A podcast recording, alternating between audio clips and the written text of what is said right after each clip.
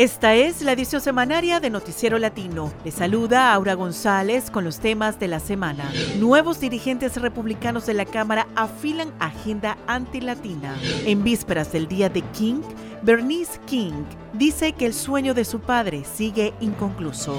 Fuertes tormentas causan evacuación de miles en California. ¿Y cuáles resultados dio la cumbre de líderes de América del Norte?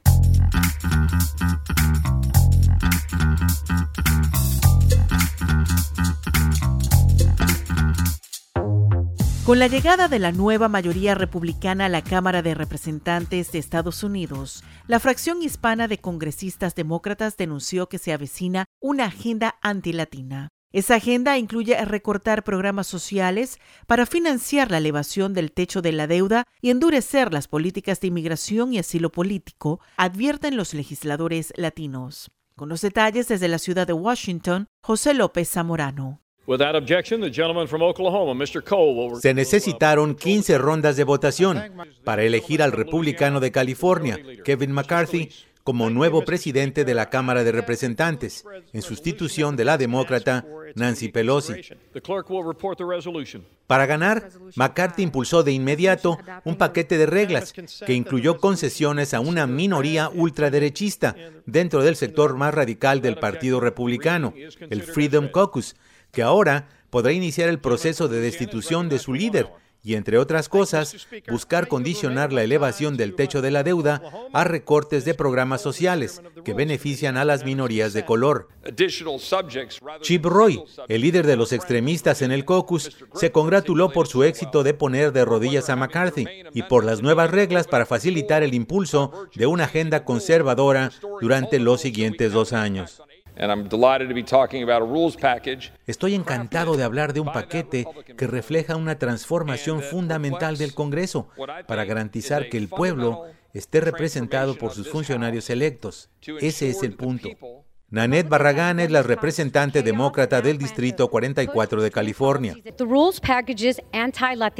Este paquete de reglas es antilatino, ataca el derecho al aborto y a la salud reproductiva, de las que dependen las latinas.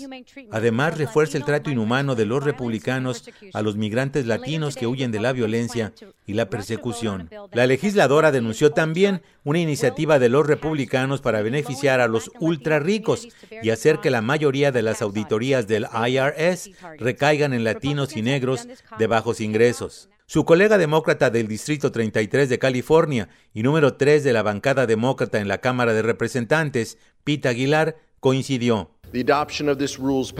Los republicanos nos quieren llevar por la ruta de la división y de la insolvencia financiera.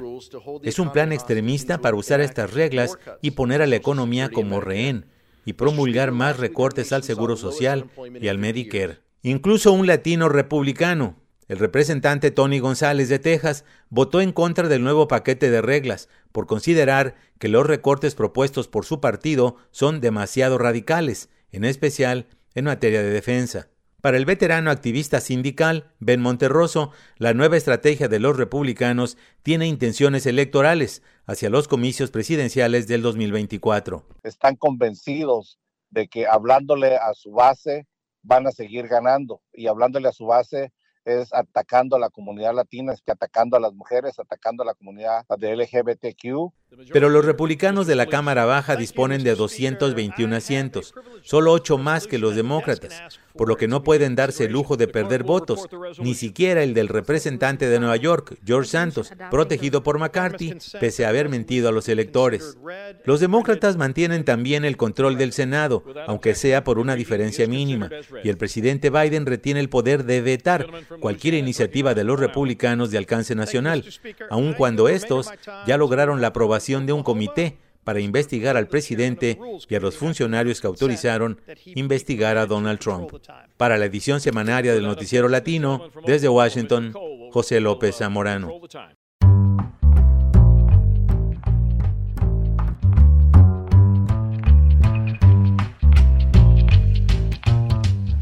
Con un llamado a construir comunidades más fraternas y solidarias a nivel global, arrancó esta semana en Atlanta, Georgia, la conmemoración anual del reverendo Martin Luther King Jr., líder histórico de los derechos civiles. Gerardo Guzmán conversó con la doctora Bernice King, hija del celebrado héroe, quien como directora del Centro King sigue dedicada a mantener vigente el mensaje pro igualdad de su padre. En el centro de la capital de Georgia, cuna del movimiento de los derechos civiles, la celebración por el Día de Martin Luther King Jr. ya comenzó. Empezamos a partir del 9 de enero con talleres de entrenamiento sobre la no violencia, abordando la parcialidad inconsciente. Ella es la doctora Bernice King, hija del reconocido luchador social y directora del Centro King, quien detalla algunos eventos que desde este lunes suceden en Atlanta para conmemorar a su padre. Es toda una semana de variadas actividades. Hay desde talleres sobre la no violencia, lecturas de libros, pláticas para niños y jóvenes, hasta cumbres globales en torno al concepto de la comunidad amada y la esperada gala con la presencia de celebridades de toda la orbe. En esta ocasión, el tema de la celebración anual es Comienza conmigo, cultivar una mentalidad de la comunidad fraterna para transformar sistemas injustos. La doctora explica este concepto. Hoy más que nunca existe la necesidad de que la humanidad trabaje en la creación de un mundo más justo, humano, equitativo y pacífico. Para crear ese mundo, primero debemos cambiar de opinión y asegurarnos de que nuestros medios se alinean con nuestros fines. Por lo tanto, el reto es comenzar con nosotros mismos, luego conectarnos con otros en cultivar una mentalidad de la comunidad fraterna. Se trata de un ambicioso y complicado objetivo, pero como nos describe la vocera del Centro King, Carmen Coya, es más fácil de lo que parece. Es algo bien sencillo. Nosotros como niños siempre nos cuidan nuestros padres y nos dicen, dime con quién anda y te diré quién eres. También nos dicen y nos instruyen de comportarnos bien y tratar al prójimo correctamente. Entonces, esto es de lo que estamos hablando, la oportunidad de poder transformar la mentalidad de una persona. Sin embargo, los retos actuales son abrumadores. Tan solo en Georgia, el derecho al voto sufrió un duro revés con una ley que complica la participación electoral. Actualmente, en su sistema carcelario, por cada tres afroamericanos presos, hay un reo de raza blanca. Y en el estado hay 11 grupos de ultraderecha, dos de los cuales fueron protagonistas en el asalto al Capitolio del 2021. La doctora King afirma que esos problemas son muestra de que hoy más que nunca el mensaje de Martin Luther King está vivo. El doctor King nos dio una visión de la comunidad amada, una comunidad donde todos seamos tratados con respeto y dignidad, donde resolvamos nuestros conflictos de forma no violenta y podamos crear vías en las que todos ganemos, donde nos aseguremos de luchar contra la injusticia y la desigualdad. Así que su mensaje sigue siendo muy válido.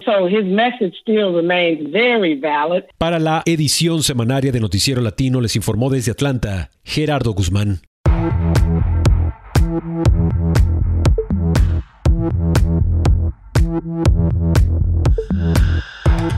El presidente Biden declaró a California en estado de emergencia ante el embate consecutivo de varias tormentas de invierno.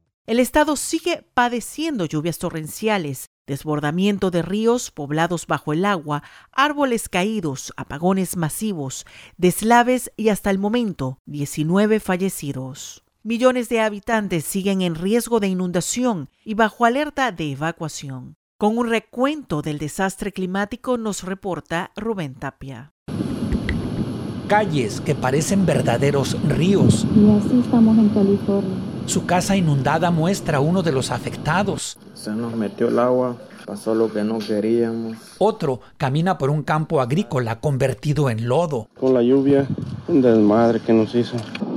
Dramáticos rescates de personas atrapadas muestran en sus redes sociales algunos de los californianos afectados por los siete ríos atmosféricos que en las últimas semanas han azotado California. El estado, con años de sequía y devastadores incendios forestales, ahora ha recibido más de 400% de precipitaciones fluviales para esta época del año.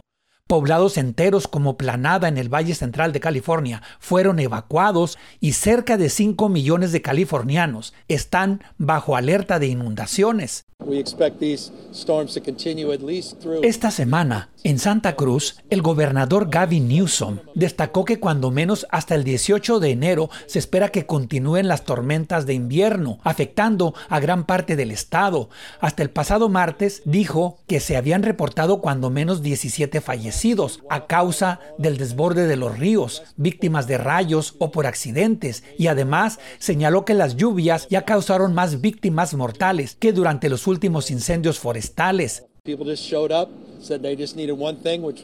En la conferencia de prensa, el gobernador Newsom reconoció la solidaridad de los californianos para ayudar en las labores de limpieza de este fenómeno atmosférico que especialistas vinculan al calentamiento global. Para la edición semanaria de Noticiero Latino, Rubén Tapia.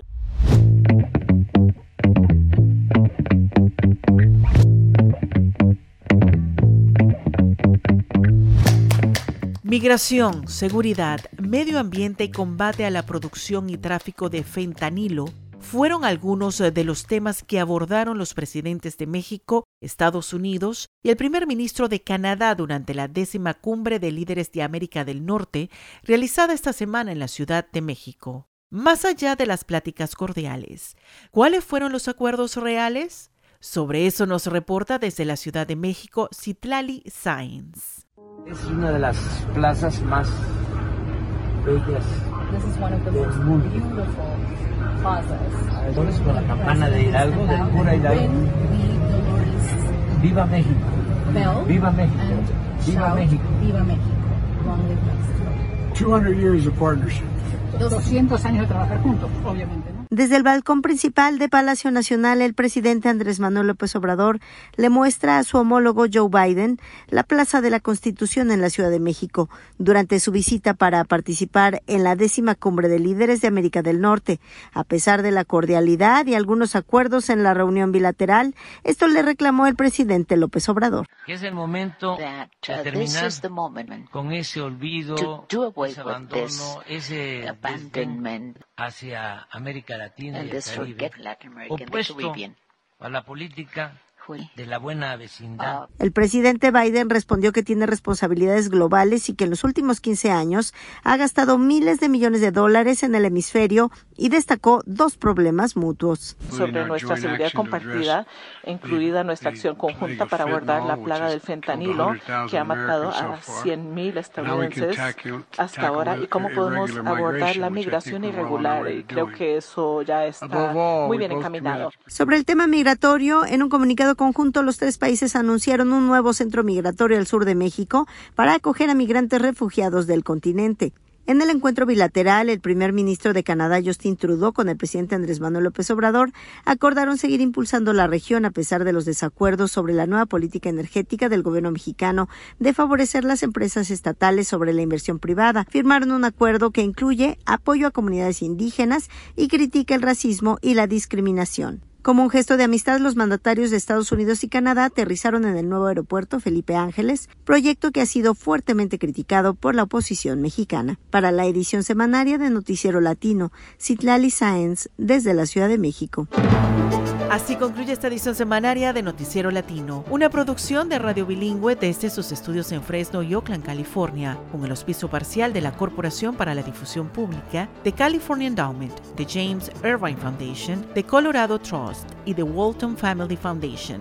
Director de noticias Samuel Orozco, productor Rubén Tapia, conducción técnica Jorge Ramírez, asistente de producción María de Jesús Gómez. Yo soy Aura González. Escríbanos con sus comentarios en radiobilingüe.org. Escuche usted Noticiero Latino, satélite, radio bilingüe.